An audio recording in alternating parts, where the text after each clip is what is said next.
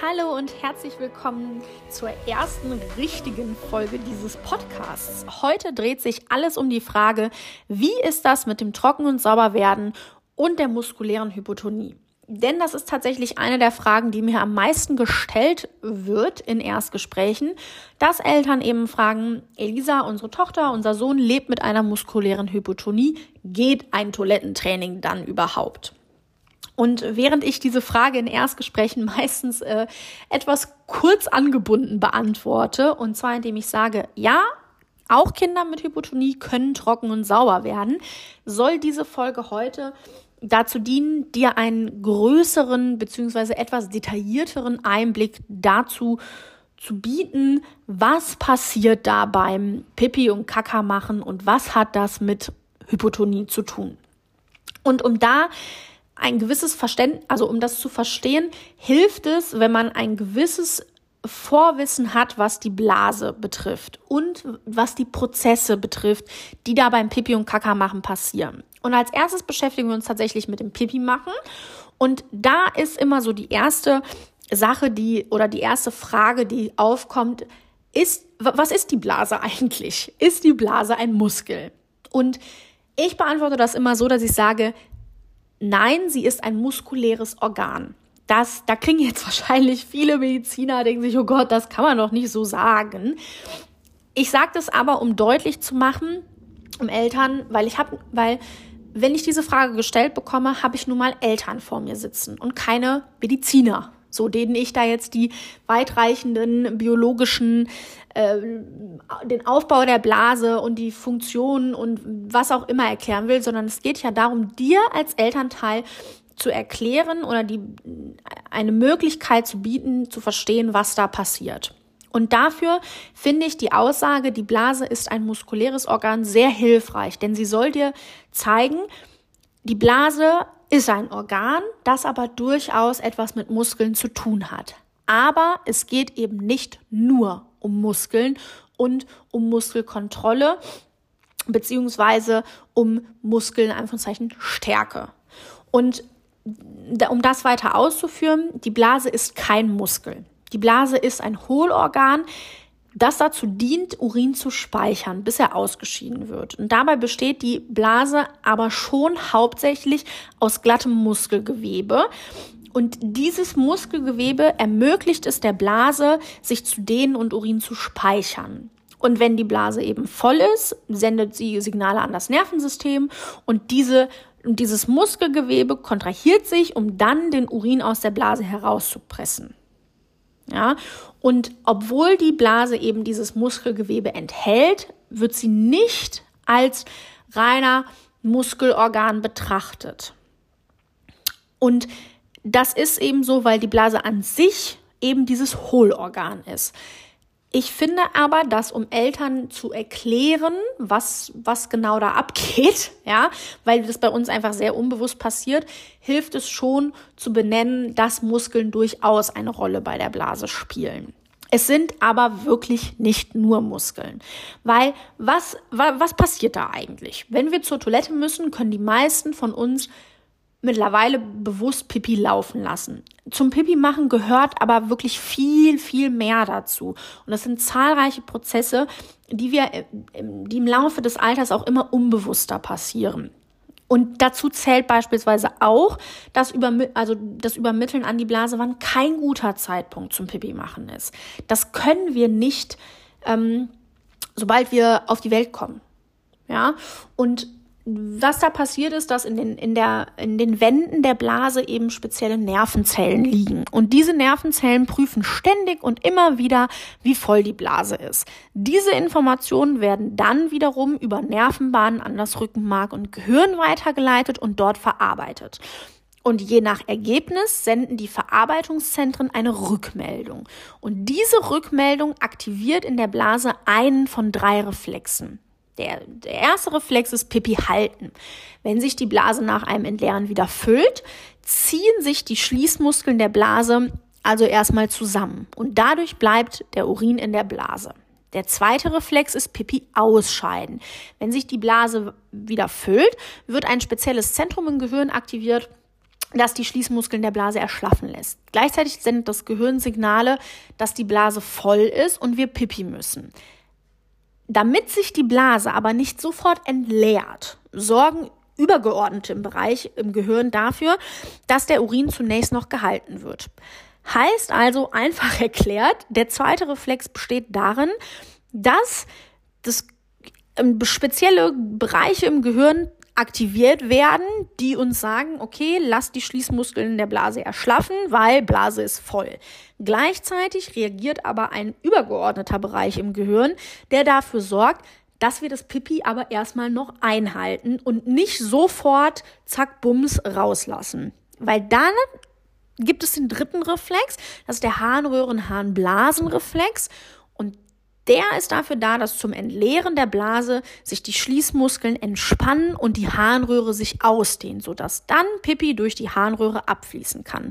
Zusätzlich ziehen sich die Muskeln der Blasenwand zusammen und pressen Pipi raus. Das ist dann wirklich dieses Pipi machen. Diese drei Reflexe habe ich dir genannt, also habe ich jetzt aufgezählt, um zu zeigen, was für Prozesse das tatsächlich sind. Und dass hinter Pipi machen viel, viel mehr steckt, als uns oftmals bewusst ist, weil es eben unbewusst läuft. Und das Trockenwerden hat also tatsächlich etwas mit Muskeln zu tun, nämlich diesen Schließmuskeln an der Blase. Und es kann sein, dass die bei Kindern mit Hypotonie betroffen sind.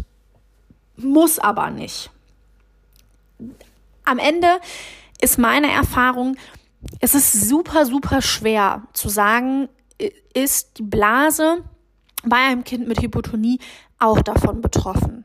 Denn es ist halt, wenn dein Kind die Windel trägt, wirst du es nicht sagen können. Denn diese ganzen Reflexe und Prozesse, die ich gerade gesagt habe, die werden durch Windeln verwirrt. Es gibt das sogenannte Muskelgedächtnis. Einfach erklärt, die Blase und die umliegenden Muskeln merken sich, wenn etwas eng anliegt, wie es bei der Windel der Fall ist, kannst du immer laufen lassen. Das heißt, dieser ganze Prozess von wann muss ich einhalten, wann ist die Blase zwar voll, aber ich kann noch nicht komplett entleeren, wann entleere ich tatsächlich, diese Prozesse werden durch die Windel durchaus beeinflusst. Und das ist nicht bei, das ist nicht nur bei Kindern mit Behinderung so, es ist auch bei Kindern, die ohne Behinderung leben so. Das ist immer so. Deshalb müssen es Kinder, die die Windel getragen haben, ja wieder lernen. Und was ich damit sagen möchte, ist, dass auch wenn dein Kind mit muskulärer Hypotonie lebt, kann man nie zu 100 Prozent sagen, dass das definitiv, definitiv das Trockenwerden beeinflusst. Ich habe viele Familien und Kinder begleitet, die wirklich sehr hypoton im Alltag und in vielen lebenspraktischen Bereichen waren und bei denen das aber 0,0 Einfluss auf das Trockenwerden hatte. Gleichzeitig habe ich aber auch viele Kinder erlebt, wo ich schon sagen muss, dass das eine Rolle gespielt hat. Und da kommt hin, so die, die zweite häufige Frage, kann man da irgendwas trainieren, Elisa? Ja, die Blase ist ein muskuläres Organ, vielmehr, auch wenn sie offiziell ein Hohlorgan ist, aber sie ist schon beeinflusst durch Muskeln und Muskeln kann man trainieren. Ja, da empfehle ich als allererstes immer, übernehmt das nicht komplett alleine als Eltern. Das heißt, besprecht das mit den Physios, mit den Ergos, mit den Therapeuten eures Kindes, inwieweit sie euch darin unterstützen können, dass euer Kind die Prozesse des, Anspa des aktiven An- und Entspannens etwas mehr üben und lernen kann. Weitere körperliche Vorbereitungen, die man so treffen kann, ist der gestützte Unterarmstütz, wenn dein Kind die Armkraft noch nicht hat, also mit einer Rolle. Ähm, dann auch auf einem Kissen auf dem Rücken hin und her rollen, dann in Rückenlage Lage Knie zur Brust führen und wieder strecken und schauen, dass du das Kind animierst, so viel wie es eben durch die körperliche Behinderung möglich ist, mitzuarbeiten, in Anführungszeichen, aber hauptsächlich, dass du wirklich schaust, okay, wie können uns Therapeuten beim an- und Entspannen und Kontrolle über das aktive An- und Entspannen gelangen unterstützen. Das ist das zum Thema Pipi machen, also trocken werden. Am Ende ist da einfach wichtig, ähm, dass du von, von mir oder im Generellen einfach mal gehört hast, für ein erfolgreiches Toilettentraining und Trockenwerden sind nicht nur Muskeln notwendig, sondern ganz, ganz viele Komponenten spielen eine Rolle. Eben nicht nur diese, was häufig auch als Blasenschwäche betitelt wird.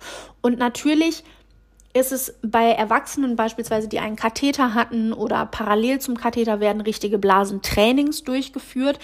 Das macht man bei Kindern nicht und vor allem bei Kindern mit Behinderung ist meine Erfahrung auch, dass es sehr, sehr schwer ist. Denn da muss man viel für verstehen. Man muss seine Handeln planen können. Man muss super Regulationsstrategien haben und, und, und. Das heißt, die in Anführungszeichen klassischen Blasentrainings sind schwierig. Aber was man eben machen kann, ist das An- und Entspannen von Muskelgruppen zu trainieren. Und was man auch, was auch hilft, ist, dass man die Wahrnehmung im Blasenbereich einfach stärkt durch Vibration, durch Wärme, all solche Sachen. Aber da kann ich dir wirklich, wirklich empfehlen, sprecht eure Physiotherapeuten und Ergotherapeuten darauf an, weil natürlich ist das von Kind zu Kind unterschiedlich. Kommen wir jetzt vom Pipi zum Kacker machen da. Ja, Hypotonie und Stuhlgang haben etwas miteinander zu tun. Warum? Weil ganz, ganz viele Kinder, die mit Hypotonie leben, unter Verstopfungen leiden. Und ich sage da bewusst leiden, denn Verstopfungen sind keine spaßige Angelegenheit, wirklich nicht. Und Verstopfungen führen meistens zu zwei, also zu zwei Sachen. Entweder wirklich zu Verstopfungen, die dann an einem, zu einem Schmerzgedächtnis führen. Das heißt, das Kind verbindet Kaka machen mit Schmerzen oder slash und zu einer medikamentösen Einstellung. Entweder mit Makrogol oder mit Movicol, also mit einer Langzeitbehandlung gegen die Verstopfung. Und was da natürlich dann passiert ist, dass sehr, sehr häufig die medikamentöse Einstellung zwar gegen die Verstopfung hilft, aber dazu führt, dass das Kaka eine, mehr eine breiige Konsistenz bekommt. Und hinzu kommt, das muss man auch erwähnen, diese Medikamente haben natürlich auch Nebenwirkungen, unter anderem Durchfall und die sogenannte plötzliche und unkontrollierte Darmentleerung. Das heißt, es kann passieren, das ist sehr häufig der Fall, dass mit unter der medikamentösen Einstellung gegen die Verstopfung es Kindern sehr, sehr schwer fällt, rechtzeitig zu spüren, wann sie kackern müssen. Und das ist viel, viel, ähm, also viel, entscheidender, wenn es ums Sauberwerden, also ums Kackermachen in die Toilette geht, ist viel entscheidender die Konsistenz des Stuhlgangs als die Hypotonie des Darms selbst, sage ich mal. Weil die Konsistenz des Stuhlgangs ist wirklich wichtig für das Toilettentraining. Ein Toilettentraining kann nicht durchgeführt werden bei sehr flüssigem Stuhlgang. Bei breiigem Stuhlgang ist es, ist es machbar, geht es, aber bei Durchfall nicht. Und let's be honest, das ist bei uns Erwachsenen schon schwer. Wenn wir Durchfall haben, wir spüren das viel später und wir müssen dann viel zack, zack, eiliger zur Toilette als bei normalem Stuhlgang. Und so ist es natürlich bei euren Kindern auch. Und ich finde, es ist einfach unfair, wenn man das Thema Trocken und Sauberwerden bei einem Kind angeht, was, ähm, was regelmäßig sehr flüssigen Durchfall hat. Und da sage ich immer, grundsätzlich ist es ideal, wenn dein Kind nicht öfter als viermal am Tag Stuhlgang hat und gleichzeitig aber auch nicht weniger als dreimal die Woche. Bei breiiger Konsistenz ist es, wie gesagt, machbar, bei flüssiger ist es nicht so empfehlenswert. Das mal so zur Konsistenz des Stuhlgangs. Und auch da, was hat im Endeffekt Kaka machen mit Muskeln zu tun? Beim Stuhlgang müssen die Muskeln im Verdauungstrakt zusammenarbeiten, um das Kaka aus dem Körper raus zu befördern. Und dieser Prozess umfasst sowohl Anspannen als auch Entspannen bestimmter Muskeln. Und wichtig ist, und deshalb erwähne ich das so, ganz, ganz viele Eltern denken immer, Kaka machen hat nur was mit Anspannen zu tun. Nur mit, du musst die Puppenmuskeln anspannen, du musst alles im Körper mobilisieren und anspannen und das Kaka rausdrücken. Und ja, der erste Schritt wirklich sehr einfach erklärt, der beim, ähm, bei diesem, beim Vorgang Kacker machen passiert, ist die Anspannung der Bauchmuskeln. Das heißt, der erste Schritt ist oft das Anspannen der Bauchmuskeln, um Druck auf den Darm auszuüben und den Stuhlgang zu fördern. Dieser Schritt muss aber nicht passieren. Ja, und dann kommt sozusagen, ähm, dann gibt es ähm, einen, Muskelschließmuskel. der am Ende des Darms liegt und dieser Muskel muss entspannt werden, um den Stuhlgang, also das Kackermachen, zu ermöglichen. Das heißt, die Entspannung dieses Muskels ist notwendig, damit Kacker rauskommt. Das heißt, das Entschlaffen, die, es muss entspannt werden. Ja? Und dann ähm, kommt im Endeffekt nochmal eine Anspannung. Und zwar wirkt ein, ein bestimmter Muskel, der Rektummuskel, auch als Mastdarm bekannt, wird aktiviert, um den Kot in den Enddarm zu, in den Enddarm zu schieben. Und wenn der Kot dann den Enddarm erreicht hat und bereit ist, ausgeschieden zu werden, erfolgt eine nochmal eine Entspannung dieses ähm, des äußeren Muskel, des Schlie äußeren Schließmuskels, um den Stuhlgang zu ermöglichen. Das heißt, es spielt zwar Anspannung, spielt zwar eine Rolle, entscheidender ist aber die Entspannung. Hm? Genau. Und dabei auch, um das auch nochmal zu betonen, auch beim Kaka machen ist, ist es so, dass das Nervensystem und die Beckenmuskel, also die Muskeln im Beckenboden und die Schließmuskeln, der Rektummuskel, dass das alles zusammenarbeiten und ähm, ja, sich also zusammenarbeiten muss. Ja, und es kann eben, es kann, natürlich führt ein Problem im System hm, zu, zu, zu Kackerproblemen, also zu Verstopfung, was auch immer. Und Hypotonie kann da durchaus eine Rolle spielen, wenn die, die Ans diese gewissen Anspannungen eine, eine Herausforderung darstellen. Das heißt im Endeffekt, dass natürlich, wie eben auch schon gesagt, Verstopfung sind ja ein sehr, sehr häufiges Thema bei Kindern mit Hypotonie. Aber ich habe dir das jetzt ne, also den Vorgang des Kackermachens habe ich dir sehr, sehr einfach erklärt. Einfach auch, um dir auch da deutlich zu machen, es ist nicht das Einzige, was beim Kackermachen zählt. Man kann sich also definitiv auch bei Kindern, wenn man weiß, okay, die muskuläre Hypotonie betrifft Blase äh, und Darm definitiv und hat zu 100 Prozent Einfluss aufs Pipi und Kackermachen bei unserem Kind, gibt es immer noch ganz viele andere Komponenten, auf die du dich fokussieren kannst. Deshalb auch bei Kindern mit muskulärer Hypotonie, erstens, du weißt nicht, ob die Hypotonie auch die entscheidenden Organe beim Pipi und Kaka machen betrifft. Und zweitens, auch wenn du es weißt, es lohnt sich immer auszuprobieren. Falls du Fragen dazu hast, weil ich das ja jetzt so ein bisschen angeschnitten habe, auch in dieser Folge. Wann ist mein Kind bereit dazu und wann nicht? Was sind Voraussetzungen und wann nicht? Im, im Podcast, im Podcast, ja. in diesem Podcast wird es noch einige Folgen dazu geben, was sind so Voraussetzungen und Gegebenheiten, die da sein sollten oder müssen, damit das Trockenwerden und das Toilettentraining angegangen werden kann. Und Zusätzlich dazu biete ich aber einmal im Monat ein Webinar an, in dem ich die wichtigsten Voraussetzungen nochmal aufzähle, indem du auch eine Checkliste erhältst, ähm, die ganz einfach zeigt, okay, ist mein Kind soweit oder nicht.